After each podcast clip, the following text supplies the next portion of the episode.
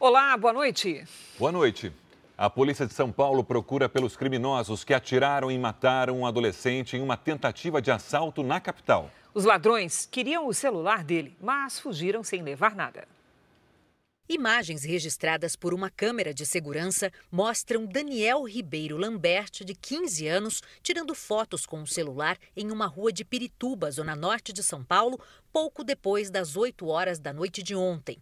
Ele então vai para o meio da rua, olha para trás e se agacha em cima da faixa de pedestres para continuar fotografando. Em seguida, se levanta, vira, começa a caminhar e dá de frente com dois criminosos. Tudo acontece muito rápido. Em segundos, eles atiram no adolescente. Nada foi levado.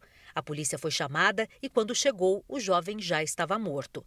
Daniel morava em Atibaia, no interior de São Paulo, e passava as férias na casa da avó foram recuperados o celular, os fones de ouvido e 20 reais. Segundo a polícia, os criminosos teriam praticado um roubo antes de atirarem Daniel. Uma testemunha disse que os dois correram em direção a um carro prata que estava estacionado perto daqui. Nele, um terceiro compassa esperava para fugir. O crime foi registrado como homicídio nesta delegacia da região, mas a investigação agora será feita pelo Departamento de Homicídios e Proteção à Pessoa de São Paulo. Um levantamento mostra que esse tipo de crime cresceu no estado de São Paulo no ano passado.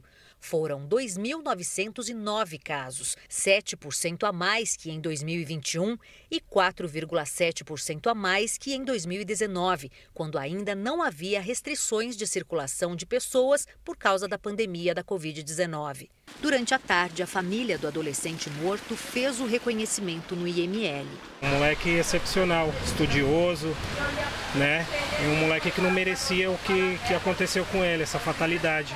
E gostaria muito que a, que a polícia investigasse isso com, com todo amor e carinho, porque era um moleque que não merecia isso. Veja agora outros destaques do dia. Homem é arrastado pela força da água durante temporal em São Paulo. Adolescente palestino abre fogo contra israelenses em novo atentado em Jerusalém. Republicanos, PL e PP fecham acordo para apoiar Rogério Marinho à presidência do Senado. Água de coco pode custar até 15 reais nas praias brasileiras. E o modelo de turismo sustentável no arquipélago de Alcatrazes, um paraíso protegido no litoral paulista.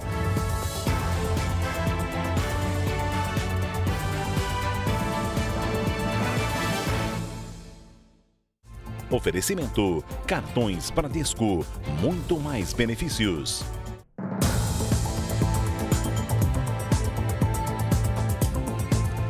Uma tornozeleira eletrônica ajudou na prisão de três sequestradores que balearam uma comerciante na zona oeste do Rio de Janeiro. Durante a ação, uma testemunha percebeu que um dos criminosos usava o equipamento e foi a partir da tornozeleira que eles foram capturados. A empresária entra no condomínio onde mora em Sepetiba, na zona oeste do Rio. Ela não percebe, mas no carro preto que vem logo atrás estão os criminosos. Eles aproveitam que o portão ainda está aberto. Um dos sequestradores, com roupa semelhante à de um policial civil, sai do carro e surpreende a vítima. Ele tenta levar a mulher à força. Ela resiste, mas é jogada violentamente dentro do carro. Na hora de ir embora, um criminoso ainda volta ao veículo da empresária para pegar o controle do portão e eles fogem. A mulher acabou ferida dentro do carro por um tiro na barriga e abandonada pelos sequestradores no meio da rua. Ainda no hospital, ela falou com a polícia. A vítima contou detalhes da atuação criminosa.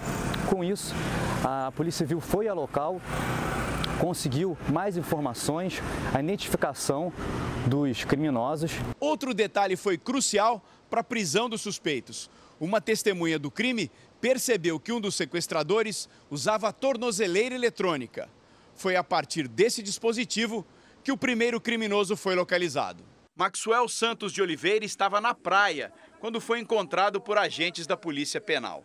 Ele possui nove anotações criminais por roubo, receptação e porte ilegal de arma. Outros dois integrantes da quadrilha foram presos logo depois em casa: Michael Pachu e Elaine Pachu, que é funcionária da empresária vítima do sequestro. Ela admitiu que repassou informações sobre a rotina da dona do mercado. A vítima era dona de um mercado e essa funcionária passou as informações para o seu marido, que já tinha sido condenado por roubo, e esse marido passou informação para esses três elementos que abordaram a vítima. Outros dois integrantes da quadrilha já foram identificados e estão sendo procurados. A vítima permanece em estado grave. No Dia Nacional do Combate ao Trabalho Escravo, o Jornal da Record traz um balanço preocupante.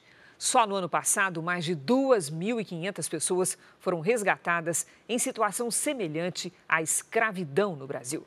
É o maior número desde 2013.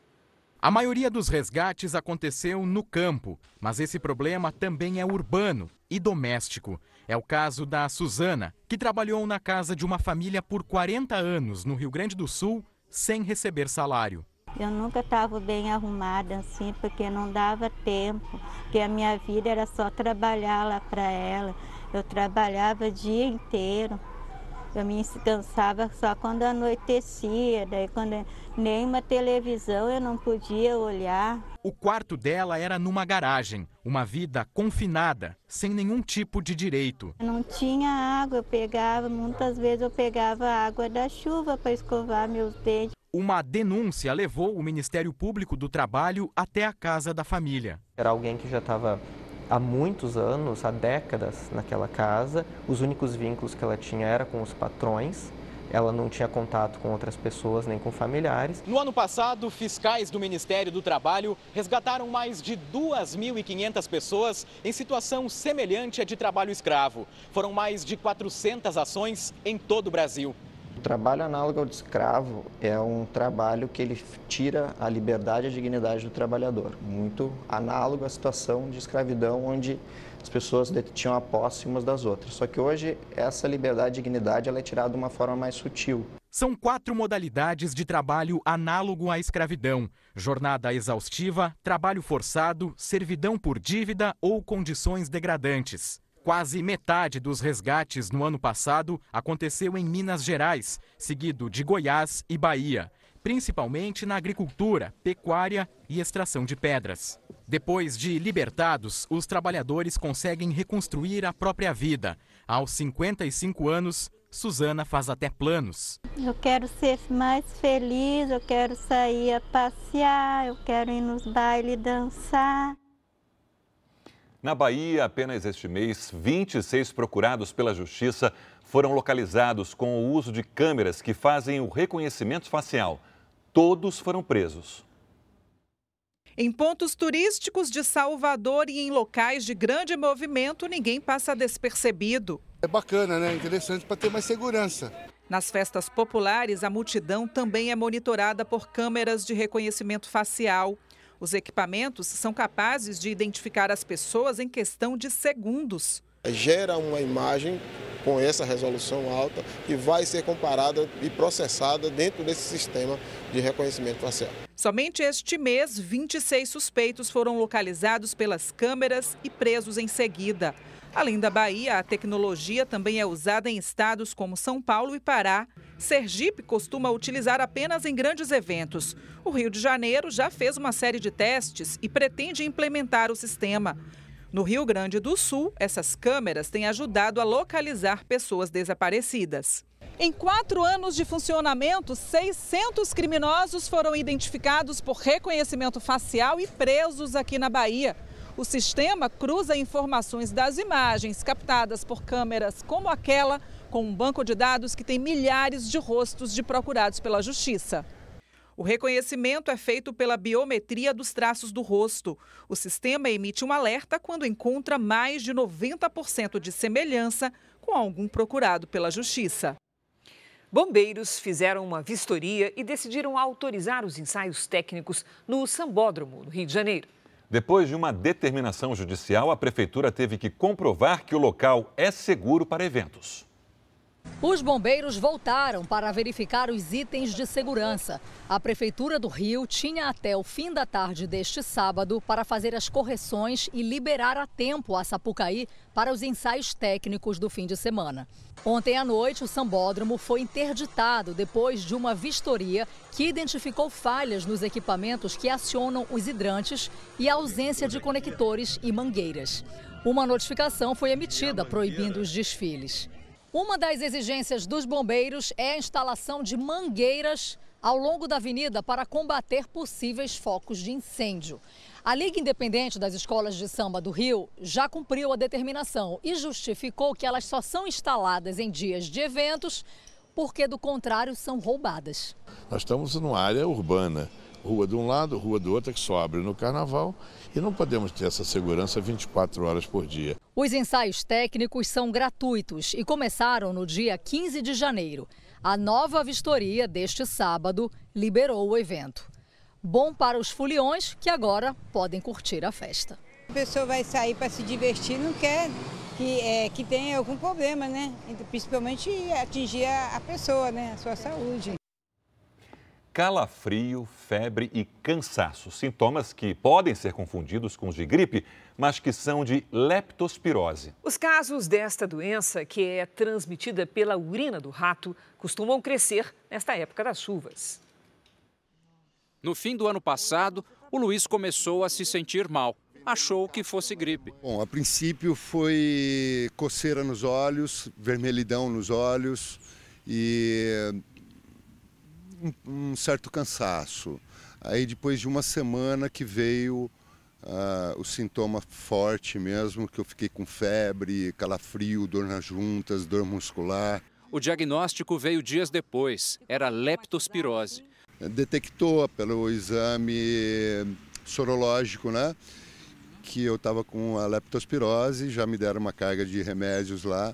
A leptospirose é transmitida quando a urina dos ratos entra em contato com a pele ou com mucosas. É causada por uma bactéria comum a esses roedores. Na forma grave, cerca de 10% dos casos, a doença pode matar. Alguns pacientes podem evoluir para uma segunda fase, que seria a fase imunológica, que é a fase mais grave da doença. Pode ter comprometimento renal, hepático e pulmonar. Ele pode precisar de suporte ventilatório, né, de intubação, pode precisar de hemodiálise também. A doença é mais comum do que se imagina e os números têm aumentado. Dados da Vigilância Epidemiológica de São Paulo mostram que os casos de mortes cresceram quase 30% entre os anos de 2021 e 2022 e chegaram a 57 no ano passado. Em 2022, 406 pessoas foram infectadas no estado, 106 a mais que em 2021. O problema é maior agora, na temporada de chuva, é quando o contato com a urina dos ratos aumenta por causa das inundações. Água nas ruas, dentro de casa, acúmulo de lixo, tudo pode ser perigoso. Não foi brincadeira, é sério, a leptospirose mata. Noticiário Internacional. Nos Estados Unidos, um tiroteio na Califórnia deixou três mortos e quatro feridos. Duas pessoas estão em estado crítico. O tiroteio foi na madrugada de hoje em uma área nobre da cidade de Los Angeles, perto de Beverly Hills. As três vítimas estavam dentro deste carro, em frente a uma casa. Não foi informado se o tiroteio foi provocado por uma ou mais pessoas. Ninguém foi preso.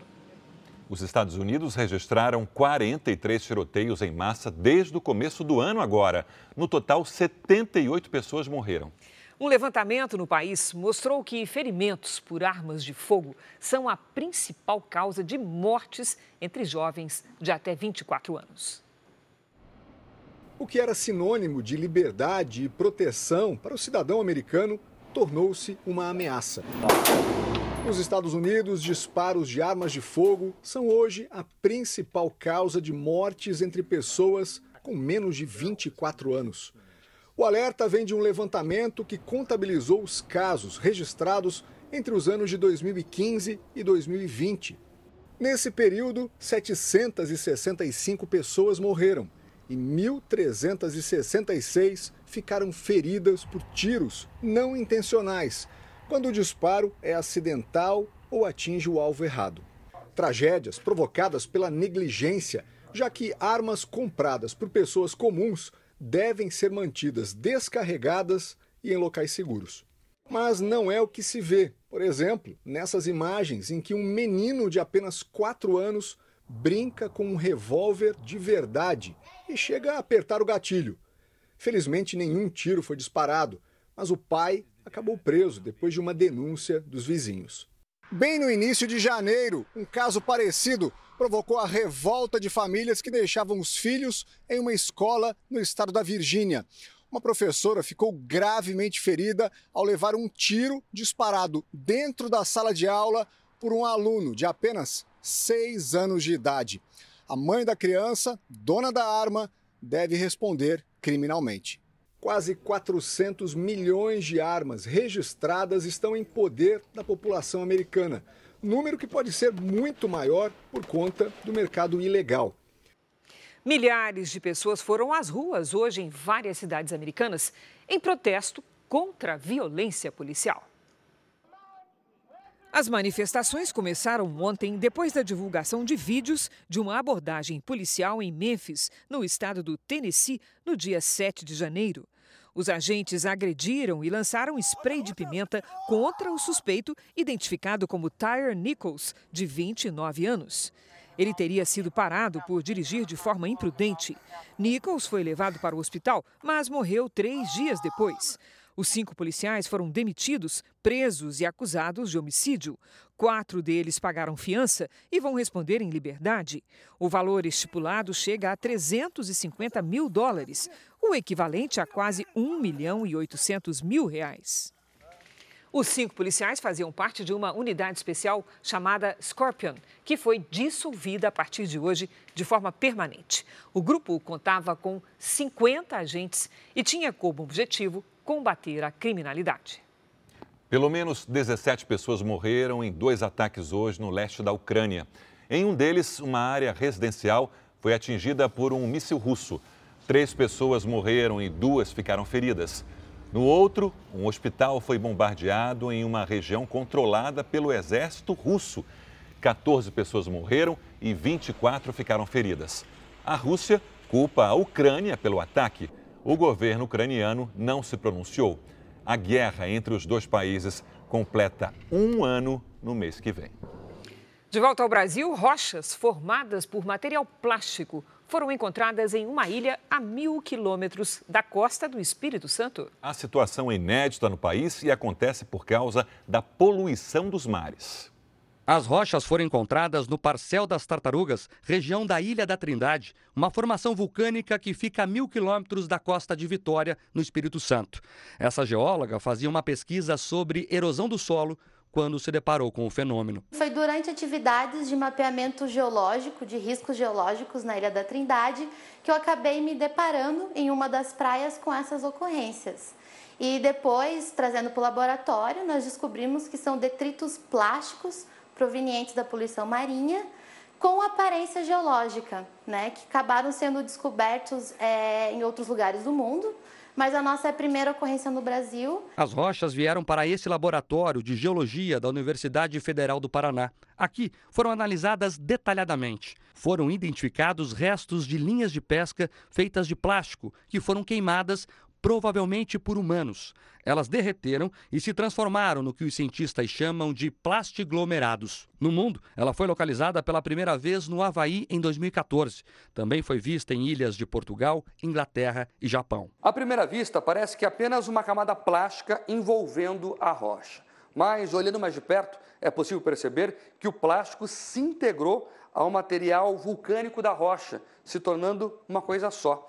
Essa aqui é uma rocha de plástico e esse fenômeno preocupa os pesquisadores. Será que é esse legado que nós, seres humanos, no presente, hoje queremos deixar para o registro da Terra?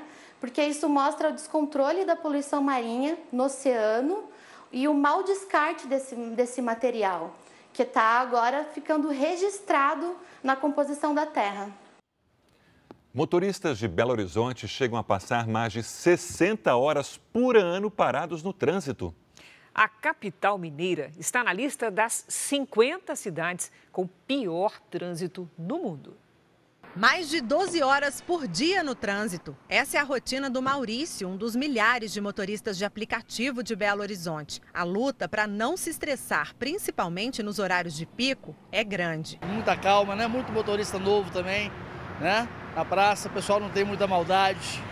A gente sempre está encontrando dificuldade. Não é brincadeira, não. O Belo Horizontino fica cerca de 65 horas por ano parado no trânsito. O cálculo é de uma empresa de software e monitoramento que revela que o trânsito da capital mineira está entre os 50 piores do mundo. Se a gente considerar a quantidade de horas perdidas no trânsito e a velocidade média de 13 km por hora nos horários de pico, BH fica em primeiro lugar no Brasil com o pior trânsito.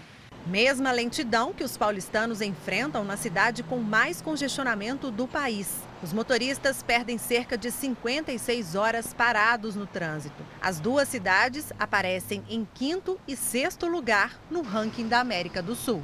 Existe uma relação direta entre o transporte público ruim e o trânsito. Por quê? Na, na medida em que o transporte público fica ruim, as pessoas vão usar o seu próprio veículo aumentando então a circulação e penalizando é, é, o transporte de veículos. Para fugir do estresse, Maurício escolheu rodar apenas à noite ou de madrugada e cobra investimentos que possam melhorar o trânsito. Eu acho que precisa haver mais pavimentações, né? fazer viadutos, por exemplo, mais avenidas. Você sofre de insônia? Não está sozinho, não. Uma pesquisa mostra que mais da metade dos brasileiros dorme mal. E as mulheres são as que mais sofrem com o problema. Antes de nos receber para a entrevista, Ana Paula teve uma noite difícil. Fui deitar por volta de meia-noite e meia. Acordei por volta de duas, duas e vinte. Quatro e vinte foi a última vez que eu vi o relógio. E por volta das seis e quarenta da manhã já estava acordada novamente. E nem foi das piores madrugadas. É comum ela dormir até menos. Acaba a noite, vem o dia, as pessoas de casa saem para trabalhar e eu continuo acordada. Esse tormento começou quando ela passou por um divórcio muito complicado. No início não era ainda uma insônia frequente. Tinha uma ou outra noite em que a Ana Paula acordava algumas vezes, mas voltava a dormir. Depois ela passou a não conseguir pegar no sono novamente. Isso foi piorando até virar um problema crônico, um sofrimento que se repete todas as noites. E o corpo sente. O corpo fica cansado, dores pelo corpo, dor de cabeça. A falta de um sono adequado é um problema de muitos brasileiros. Numa pesquisa com mais de 2.600 pessoas, 65% dos entrevistados disseram que dormem mal. Este especialista cita alguns motivos que atrapalham o descanso, um deles é físico, a apneia do sono, em que a pessoa acorda por causa de um bloqueio momentâneo da respiração. A apneia tem múltiplos eventos desses, de roncar, de obstrução de vias aéreas, desses despertares e o oxigênio do sangue fica baixando. Então, essa apneia obstrutiva do sono tem consequências sérias. No adulto mais comum, é sonolência excessiva. Dormir pouco pode ser também consequência de maus hábitos comuns hoje em dia. Sim, ele mesmo, o celular, usado em excesso antes de ir para a cama, é o inimigo do sono. O hormônio que regula o sono, que chama melatonina, ele precisa do escuro para ser secretado. Então, durante o dia, quando está claro, não tenho nada de melatonina. Na hora que eu adoro, na hora que escurece, ele vai se elevando e é aquilo que vai te ajudar. O jovem está no celular, está na televisão, tablet, qualquer dispositivo, mesmo muita luz na casa, aquilo vai dizendo para o cérebro que é dia e o sono não vem. Se desligar das telas mais cedo e relaxar com alguma leitura é uma boa estratégia para não ficar depois rolando na cama. Já no caso da Ana Paula, o caminho é outro. Ela está fazendo um tratamento para superar o trauma que perturba tanto o sono, para voltar a dormir e acordar recuperada todos os dias. Dormir, dormir, dormir. Veja agora os destaques do Domingo Espetacular. Na maior cidade do Brasil, o perigo vem de bicicleta. O Domingo Espetacular investiga a onda de furtos de celular.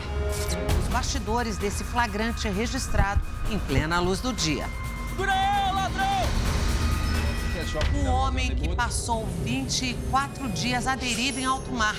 Ele sobreviveu se alimentando com ketchup. leão, leopardo e até um lobo. Estilista faz roupas com réplicas de cabeças de animais e causa maior polêmica: arte ou mau gosto? O homem que realizou o sonho de voar como um super-herói. Como funciona a mochila voadora? E o desafio? Será que a nossa repórter vai voar? Eu acho que eu tô pronta, eu acho.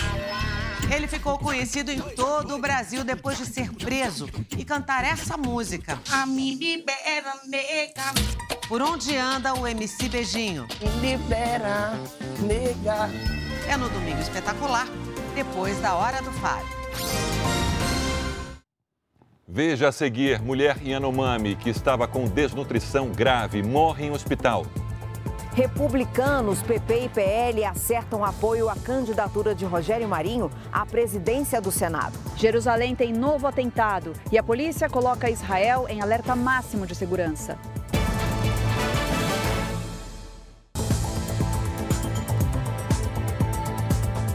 Os partidos republicanos, PP e PL formalizaram neste sábado um bloco de apoio à candidatura de Rogério Marinho, do PL à presidência do Senado. Juntas, as três legendas somam 21 senadores, que tomam posse em 1 de fevereiro. O apoio foi oficializado na sede do Partido Liberal em Brasília. Além de Rogério Marinho, eleito senador pelo PL, e do presidente da legenda, Valdemar Costa Neto, estiveram presentes no encontro a senadora eleita e líder do PP, Tereza Cristina, o senador e presidente do Progressistas, Ciro Nogueira, e o presidente do Republicanos, deputado federal Marcos Pereira. Durante o anúncio, Marcos Pereira afirmou que a eleição à presidência do Senado não é um terceiro turno das eleições presidenciais não é um terceiro turno, como alguns têm dito. Essa união é, como disse aqui o Ciro Nogueira, a favor do Brasil. O Senado é a casa alta do Congresso Nacional, senador Wellington, e tem a responsabilidade de representar os estados e fazer, Hilder, um trabalho de altíssimo nível. Esta eleição é a eleição do parlamento. Os senadores Flávio Bolsonaro e Carlos Portinho, ambos do PL, também participaram da reunião. Rogério Marinho afirmou que o momento é de resgatar a importância e o protagonismo do Senado para o destino do Brasil e fez questão de reforçar que terá diálogo com todas as bancadas da casa. Eu não serei candidato contra ninguém. Eu não serei presidente contra qualquer instituição. Eu serei um presidente para resgatar o tamanho e a envergadura do Senado da República pelo bem da sociedade brasileira. Rogério Marinho disputa a eleição da casa com Rodrigo Pacheco, do PSD, que tenta a reeleição e já recebeu apoio de partidos como o PDT e mantém conversas próximas com PT e MDB. Na tentativa de atrair senadores descontentes desses partidos, Marinho disse que a proporcionalidade partidária será respeitada na hora da distribuição de cargos para a mesa diretora e comissões da casa. Nós advogamos o princípio da proporcionalidade, porque lá é uma casa de pares não é uma casa da exclusão. Nos últimos dias, o senador Eduardo Girão, do Podemos, também anunciou que vai disputar as eleições para a presidência do Senado. A eleição que vai definir o presidente do Senado será em 1 de fevereiro, data da posse dos 27 senadores eleitos. No mesmo dia, também será escolhido o presidente da Câmara dos Deputados. O atual presidente, Arthur Lira, do PP de Alagoas, é o favorito. Ele conta com o apoio de partidos como o PL e o PT, que juntos formam as maiores bancadas da Câmara. Lira concorre com o deputado Chico Alencar, do PSOL do Rio de Janeiro. O senador Flávio Bolsonaro, do PL, afirmou hoje que não há uma data prevista para a volta do ex-presidente Jair Bolsonaro ao Brasil. Bolsonaro está nos Estados Unidos desde o final do ano passado. Não tem previsão, ele que sabe, pode ser amanhã, pode ser daqui a uns seis meses, pode, pode não voltar nunca, não sei. Cara, ele tá desopilando, você nunca tiraram férias, não? O cara passou quatro anos tomando porrada, fazendo, tá de, de, fazendo melhor pelo Brasil, se dedicando de domingo a domingo, ainda acusado de não trabalhar. Cara, é uma, assim, uma quantidade de narrativa que desgasta, o cara merece. O Ministério Público Federal pediu o arquivamento do pedido feito por um grupo de advogados para suspender a posse de 11 deputados por suposta incitação aos atos de vandalismo de 8 de janeiro em Brasília. O pedido foi encaminhado à PGR pelo ministro Alexandre de Moraes. O subprocurador-geral da República, Carlos Frederico Santos, afirma que os parlamentares possuem prerrogativas constitucionais desde a diplomação e qualquer ato que constitua violação de decoro deve ser apurado pelo Conselho de Ética da Câmara dos Deputados. O subprocurador também se posicionou contra a abertura de inquérito para investigar os parlamentares. Segundo ele, até o momento, não há elementos que indiquem que os deputados tenham participado dos crimes cometidos no dia do ataque aos três poderes em Brasília. Uma índia Yanomami de 33 anos morreu depois de ficar quatro dias internada em Boa Vista. Ela foi diagnosticada com desnutrição e malária. Mais de 500 Yanomamis estão internados em Boa Vista. Com a declaração de emergência em saúde pública feita pelo governo federal, profissionais da Força Aérea Brasileira montaram um hospital de campanha na capital para atender adultos e crianças. Apenas na sexta-feira foram 30 pacientes. Nos próximos dias, integrantes do Ministério dos Direitos Humanos vão a Roraima para fazer um relatório sobre a crise. Veja a seguir: homem é arrastado por enxurrada durante temporal com morte em São Paulo. Mau uso do celular pode ser a explicação para os casos de explosão do aparelho. No primeiro trimestre deste ano, a contratação de temporários deve crescer cerca de 8%.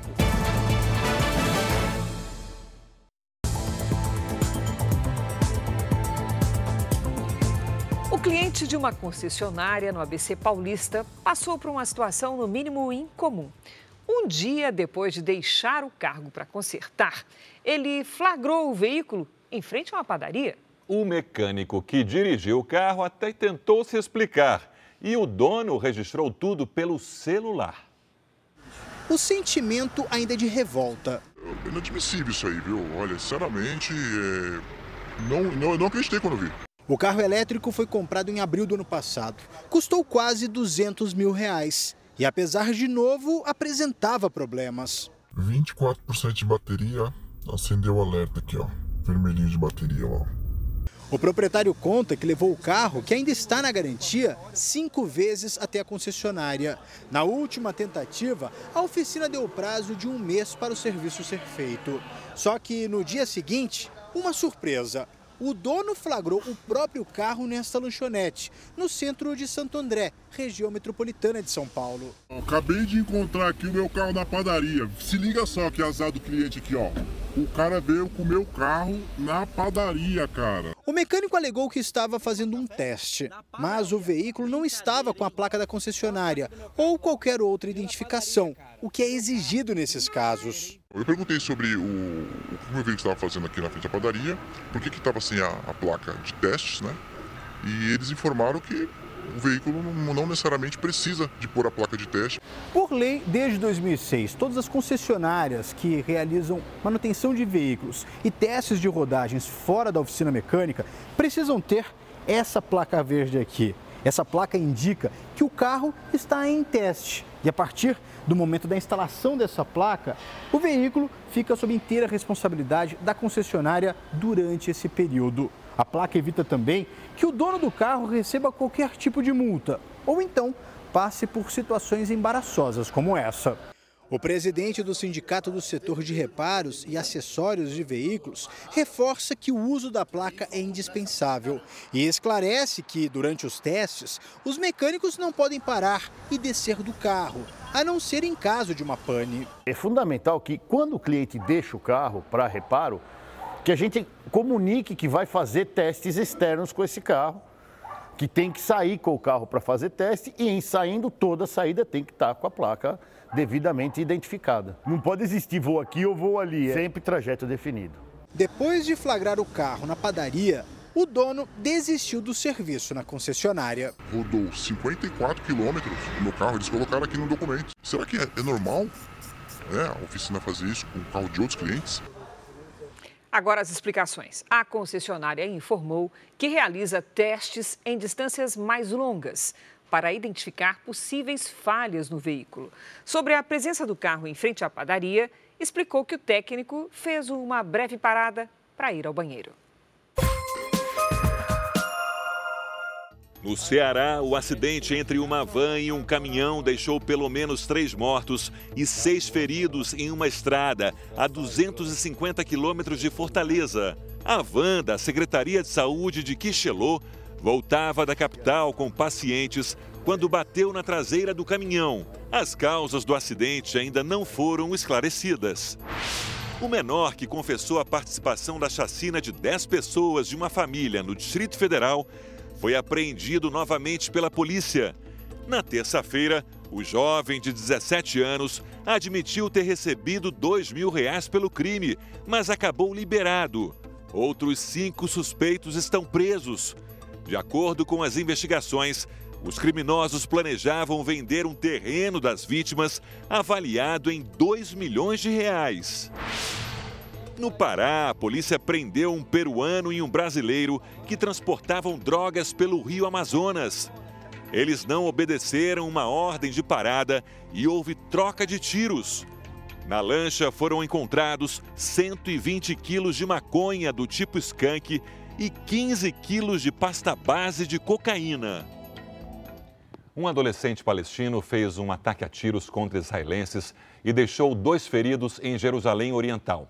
Foi na mesma região onde ontem uma sinagoga foi atacada. Hoje, o primeiro-ministro de Israel, Benjamin Netanyahu, se reuniu com o gabinete de governo e afirmou que haverá uma resposta forte, rápida e precisa contra o terrorismo. Os disparos foram feitos por um menino de 13 anos na manhã deste sábado. Um homem de 47 anos e o filho dele, de 27, foram atingidos e socorridos em estado grave. Os dois eram israelenses. O atirador foi levado pela polícia. O ataque aconteceu menos de 24 horas depois de um atentado contra israelenses em frente a uma sinagoga, na mesma região. As vítimas participavam de uma cerimônia religiosa e celebravam o Dia Internacional em memória do Holocausto. Sete pessoas morreram e três ficaram feridas. O atentado foi considerado o mais violento em 11 anos. O atirador foi morto pela polícia quando tentava fugir. Horas depois, o primeiro-ministro israelense Benjamin Netanyahu visitou o local. Na Cisjordânia e na faixa de Gaza, palestinos saíram às ruas para comemorar as mortes dos israelenses. A polícia de Israel prendeu mais de 40 pessoas suspeitas de envolvimento no ataque à sinagoga e colocou o país em alerta máximo de segurança. Há o receio de que o atentado em Jerusalém desencadeie uma onda de violência.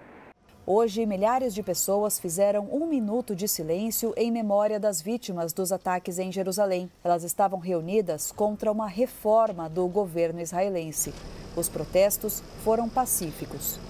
A tensão na região começou a crescer na quinta-feira, quando o exército de Israel realizou uma operação de combate ao terrorismo na cidade de Jenin, na Cisjordânia. Nove pessoas morreram. Segundo as forças de segurança israelenses, a ação era contra radicais da Jihad Islâmica, que planejavam ataques terroristas. Com mais celulares que habitantes, é cada vez mais comum o caso de baterias que, de celulares que explodem no país. Quase sempre esses acidentes acontecem por mau uso do aparelho. O funcionário trabalhava quando o celular pegou fogo na frente dele. Ele soprou até as chamas se apagarem. O dono da loja foi ver o que estava acontecendo.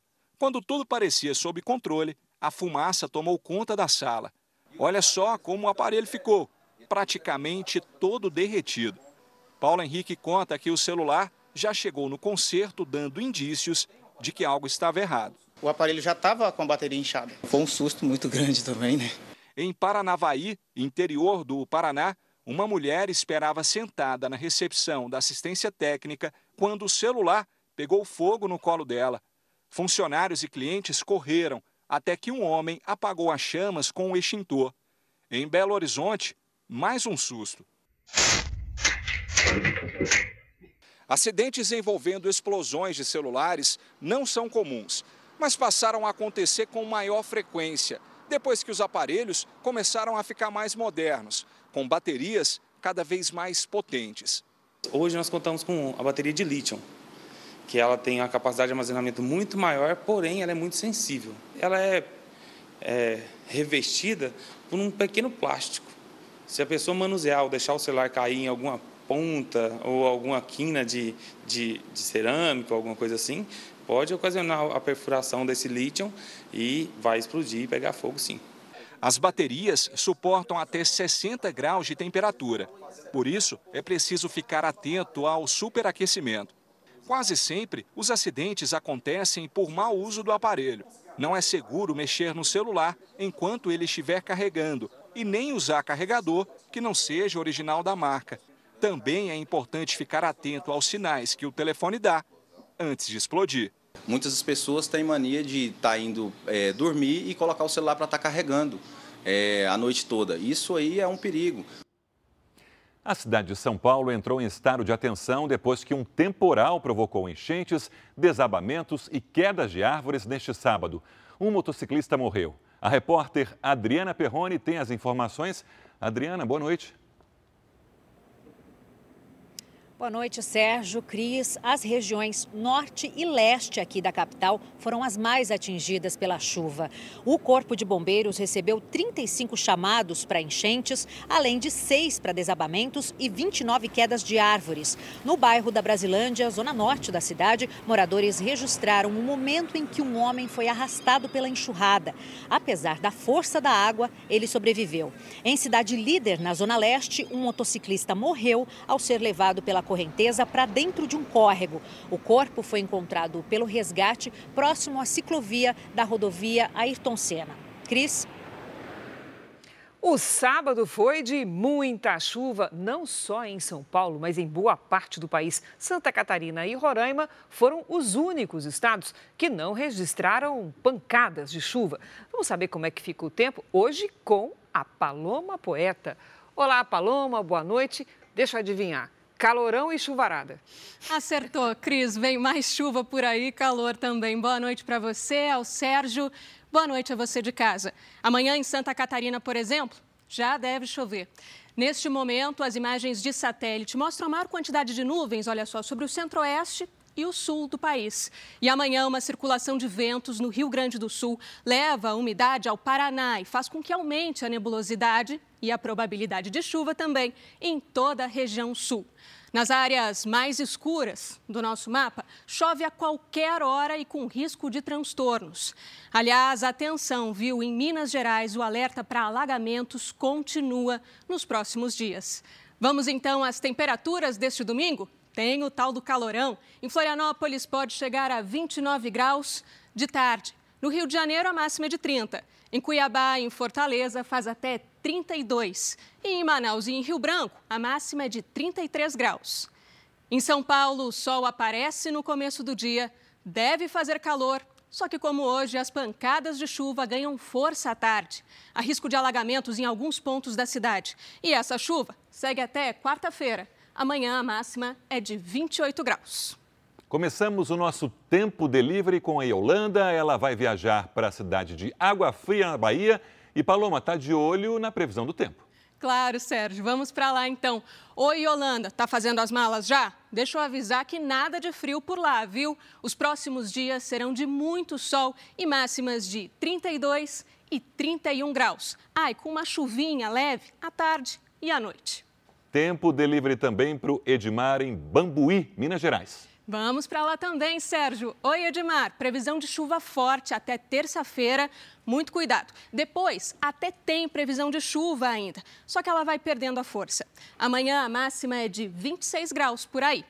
Pode ser para onde você vai viajar, onde você mora. Para participar também do nosso Tempo Delivery, é só mandar o nome da cidade pelas redes sociais, junto com a hashtag você no JR.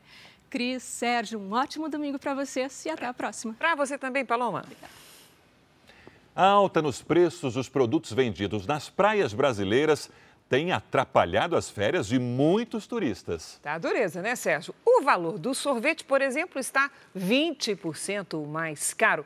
E a água de coco tem que pedir um empréstimo. Chega até 15 reais em algumas regiões. Antes de colocar os pés na areia, vale a pena dar uma espiada aqui para preparar o bolso. traga dinheiro. Agora, se você vier apenas rapidinho, aí talvez valha a pena. Mas se for para curtir o verão mesmo, abasteça o bolso, viu? Não é exagero de turista. A inflação chegou com tudo nas praias brasileiras. Em Salvador, o aluguel do guarda-sol com duas cadeiras subiu de 20 para 30 reais. Em comparação com o ano passado, alta de 50%.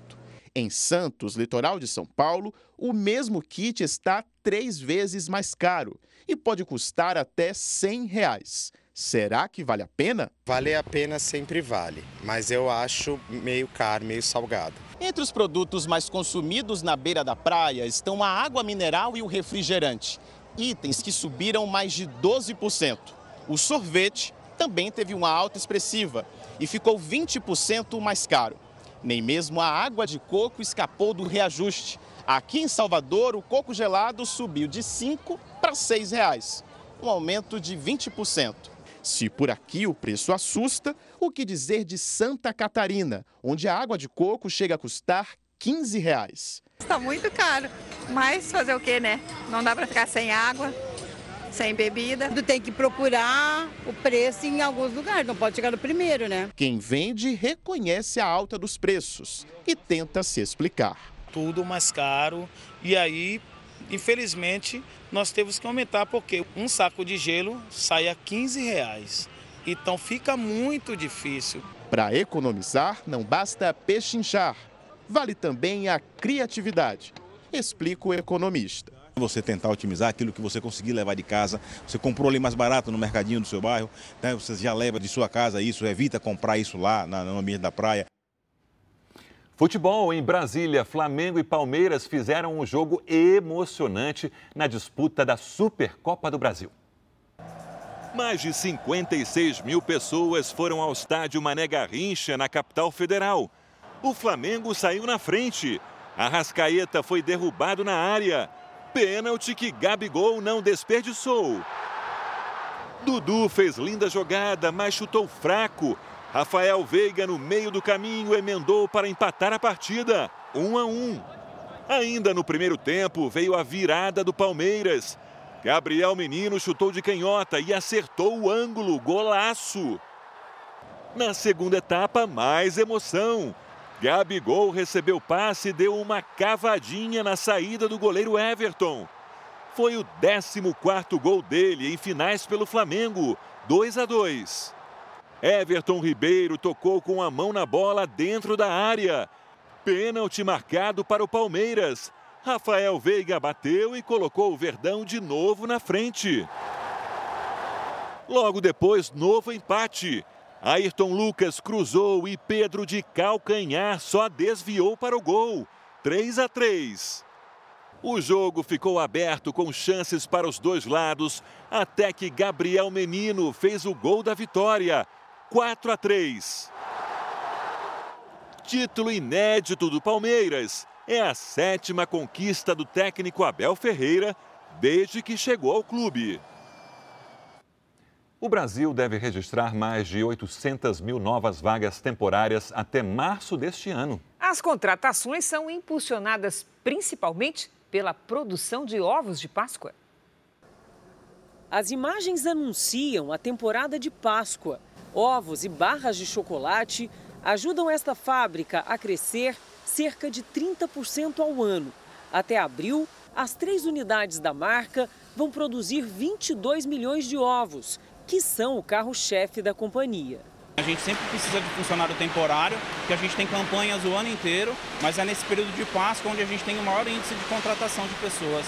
Quem nas lojas vê os ovos assim, de tantos tamanhos, sabores e variedades, nem calcula que nas fábricas a Operação Páscoa começa bem mais cedo, seis até sete meses antes. Nessa aqui, eles começaram em agosto do ano passado. E é justamente nessa fase que se inicia também uma outra temporada, é a temporada dos temporários. Foi assim que a Adriele conseguiu uma oportunidade de emprego. Adriele ficou desempregada por um ano, já estava sem dinheiro até para pagar a faculdade. Bateu um medo, mas na linha de montagem deve garantir pelo menos alguns meses de renda. Fazer o melhor que eu posso. Aí assim eu pretendo ser efetivada e talvez crescer, mudar de posição dentro da empresa. Tu tem que agarrar, né? Tem que aproveitar. Ela é um dos 400 funcionários contratados como temporários para a Páscoa deste ano. E até março, novas vagas devem surgir. A gente estima até é, março a gente contratar mais 100 funcionários. Eles têm a oportunidade de trabalhar em vários locais. Dependendo do desempenho, cerca de 25% de quem chega para uma temporada acaba ficando mais. Kevin veio em outubro do ano passado, se empenhou na linha de produção e este mês recebeu a boa notícia. Aliás, duas. Além de ser efetivado, ainda pode ser promovido. Eu dei o meu melhor. Eu sempre falo, gente, quando a gente entra no serviço, a gente tem que dar o nosso melhor. Fazer, não esperar. Eu sou uma pessoa que no serviço eu não espero. Eu vou lá, vejo o que tem para fazer, eu vou, corro atrás. A previsão é de que este ano sejam abertas cerca de 830 mil novas vagas de temporários no Brasil, entre janeiro e março, um crescimento de 8% em relação ao mesmo período de 2022. As contratações devem ser impulsionadas por vários setores da economia, como a indústria, seguida por serviços e comércio, numa roda produtiva, movimentando a economia. Na Coreia do Sul, o governo estuda uma reforma da lei trabalhista. O país tem uma das maiores jornadas de trabalho do mundo. O detalhe é que a aprovação da medida pode fazer os sul-coreanos trabalharem ainda mais. Os sul-coreanos têm uma jornada de até 52 horas semanais. Ou seja, além das 8 horas diárias, as empresas podem pedir até 12 horas extras na semana. No Brasil, a consolidação das leis do trabalho determina uma carga horária de até 44 horas por semana, com direito a uma folga semanal remunerada. Um projeto de lei na Coreia do Sul pode permitir que os trabalhadores escolham quantas horas extras queiram fazer. Poderão ser até seis horas extras diárias. Assim, para ganhar mais, o trabalhador poderia ter a jornada ainda mais sobrecarregada. Tantas horas também podem prejudicar os relacionamentos. Um problema para a décima maior economia do mundo, onde a população está encolhendo. Dos 38 milhões de habitantes em 2019, o número pode despencar para 9 milhões até 2040. A professora Kim Jo-yoon, do Instituto de Desenvolvimento do país, explica que trabalhar longas horas dá aos solteiros uma vida muito cansativa, o que pode levá-los a evitar o casamento. Segundo ela, para resolver isso, seria necessário reduzir a jornada. Este freelancer americano que trabalha em Seul acha difícil que haja uma mudança de comportamento. Aqui, mesmo que chegue a hora de terminar, você não pode simplesmente pegar o casaco e sair. Precisa ver se os colegas estão fazendo o mesmo, explica ele. Na Coreia do Sul, assim como no Japão, muitas vezes o excesso de trabalho está relacionado a uma questão mais cultural. Aqui, as leis trabalhistas tornaram-se mais rigorosas depois de mortes causadas pelas jornadas excessivas. Especialistas recomendam que os trabalhadores façam pausas para colocar o corpo e a mente em ordem. O sul-coreano Park Sonson aproveita a hora do almoço para dormir. Por causa da rotina intensa de trabalho, ele diz que não consegue dormir o suficiente em casa. Nos Estados Unidos, a carne produzida em laboratório deve ser uma opção no cardápio de alguns restaurantes ainda esse ano. O Sérgio já se voluntariou a comer uma picanha de laboratório, porque especialistas garantem que o sabor é o mesmo da carne comum, viu, Sérgio? Duvido. E que o produto pode ser mais saudável. Vamos ver. A diferença do que está sendo preparado nessa cozinha não tem relação com o aspecto, cheiro ou gosto está na produção. Em vez das granjas tradicionais, esse peito de frango foi produzido num laboratório. Os pesquisadores retiram células tronco dos animais. Elas recebem tudo o que precisam para se multiplicar, como se fosse num processo natural. O funcionário explica: esses tanques funcionam como incubadoras e as células crescem a cada 18, 24 horas, porque são alimentadas com todos os nutrientes. Não é preciso abater muitos animais para isso. O FDA, agência americana similar à vigilância sanitária que regula a liberação dos produtos, disse que a carne de laboratório é segura para o consumo humano, mas ainda não liberou a venda. Por enquanto, no mundo, só Singapura tem essa autorização. Os produtores de carne de laboratório dizem que há bons motivos para apostar nesse produto. O sabor e a textura são os mesmos da carne. E, além disso, menos animais terão que ser abatidos. A expectativa é liberar o consumo ainda este ano. Primeiro em restaurantes e depois aqui nos supermercados. Não se trata de uma alternativa de carne, e sim de um corte feito a partir das células reais de animais, o que resulta em um produto mais saudável, diz o dono. Mas ainda há um longo caminho até o prato dos consumidores. É preciso buscar investimentos para produzir em larga escala, tornar os preços competitivos e conquistar os consumidores. Olha, neste mês acontece o pico da desova de tartarugas lá na Bahia. A expectativa é de que 45 milhões de filhotes sejam protegidos e devolvidos ao mar nesta temporada. Um trabalho importante, já que muitos deles são atraídos pelas luzes da orla baiana e acabam parando no asfalto em meio aos carros. Os guardas municipais resgatam 88 filhotes de tartarugas no meio de uma avenida da Orla de Salvador. Em vez de seguirem para a água, as tartaruguinhas foram em direção à luz artificial da iluminação pública. As tartarugas elas seguiam pela luz do, da lua. Então, quando elas nascem, elas procuram seguir a luz da lua para ir em direção ao mar.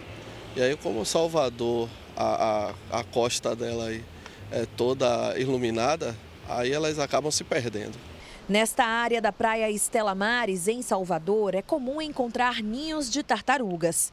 No local, uma parte da iluminação pública já está sendo adaptada, mas ainda não é suficiente por causa da iluminação das casas. Enquanto a gente não consegue visualizar uma área adequada para os filhotes, a gente mantém, a gente mantém o manejo de tirar esses ninhos do local de origem e transferir para uma outra praia né, que está ainda adequada, que está com, com mais escura. No litoral brasileiro, a temporada de reprodução das tartarugas vai de setembro a março. Mais de 45 milhões de filhotes já foram devolvidos ao mar desde a criação do projeto Tamar nos anos de 1980.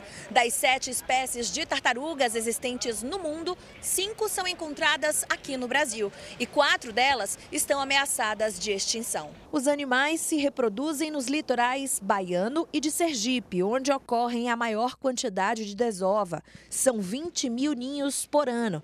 De cada um deles saem até 100 filhotes.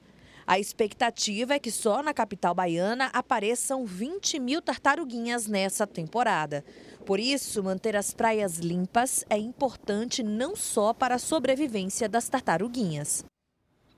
E a preservação é a palavra-chave em um turismo sustentável aberto para o público há apenas quatro anos no Brasil. O arquipélago de Alcatrazes, no litoral de São Paulo, reúne uma das maiores biodiversidades marinhas do país. Nós fomos até lá mostrar como os visitantes e a natureza podem ocupar o mesmo espaço, sem danos ao meio ambiente. Quase todos os dias, essa equipe sai de São Sebastião, no litoral norte de São Paulo, e vai para alto mar. Eles são agentes do ICMBio e a missão deles é proteger um paraíso, que fica a cerca de 40 quilômetros da costa. No caminho de mais de uma hora de barco, passamos por nuvens carregadas de chuva. Mas, no horizonte iluminado pelo sol, logo aparece o nosso destino. Arquipélago de Alcatrazes. 700 quilômetros quadrados de área totalmente preservada é a maior unidade de conservação marinha protegida do estado de São Paulo. E que recebe turistas. A gente vem de Curitiba, a gente veio, são 10 horas de estrada, com o objetivo de conhecer Alcatrazes sensacional, maravilhoso. Desde que foi aberto para visitação no final de 2018, o arquipélago de Alcatrazes já recebeu mais de 3 mil turistas. Mas aqui é um turismo sustentável, cheio de regras e limites. Os mergulhadores só podem visitar Alcatrazes acompanhados de guias turísticos cadastrados. São 300 operadores. É uma área de preservação ambiental há muitos anos, então você já chega aqui sabendo que o ambiente vai estar forrado de vida marinha. Os peixes são maiores do que a gente encontra na costa, muito coral, tem algumas espécies endêmicas que a gente só encontra aqui na região. Né? Então tem estrelas no mar, ouriços enormes, coisas que a gente não vê em outros lugares. Para que a visitação não cause impacto, os agentes do ICMBio fiscalizam até debaixo d'água. Eu monitoro todo tipo de envolvimento do turista com o meio, se ele encosta na, no fundo, se ele persegue algum peixe, se ele bate na nadadeira em alguma rocha. O ideal é você fazer o seu mergulho sem envolver nada do ecossistema marinho. Acompanhados dos fiscais, nós fomos autorizados a desembarcar na principal ilha do arquipélago. Fomos conhecer o maior ninhal de fragatas do Atlântico Sul. Conseguimos chegar pertinho de um ninho, onde um filhote espera comida. Essa ave adulta pode ter até 3 metros de envergadura. Os dejetos delas servem de alimento para os peixes. Uma cadeia alimentar em equilíbrio. E olha só, o lixo chega até nesse local que é totalmente preservado. Esse pedaço de barbeador provavelmente foi trazido no bico de uma fragata, que confundiu com alimento. Mas a sujeira por aqui é rara. Na área do arquipélago não pode pescar. E para que nenhuma regra seja desrespeitada, equipes se revezam acampadas no topo da ilha. Toda essa fiscalização tem dado resultado. O número de infrações caiu nos últimos anos. Em 2022, foram só cinco. Depois da abertura, a gente entende que ele foi devolvido para a população, que lutou durante 30 anos para conhecer Alcatrazes, para poder vir, para poder desfrutar. E hoje essas pessoas tem esse contato com a natureza de uma maneira muito responsável e muito cuidadosa. E como quem visita Alcatrazes quer mesmo mergulhar, nós também aproveitamos. Bom, claro que eu também vou mergulhar, né?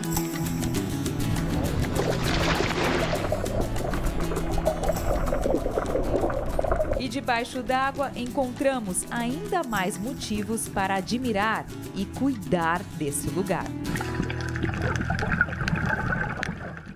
O Jornal da Record termina aqui. A edição de hoje na íntegra e também a nossa versão em podcast estão no Play Plus e em todas as nossas plataformas digitais. Fique agora com o resumo da série Reis. Boa noite, bom domingo para você. Eu te vejo no Domingo Espetacular. Boa noite.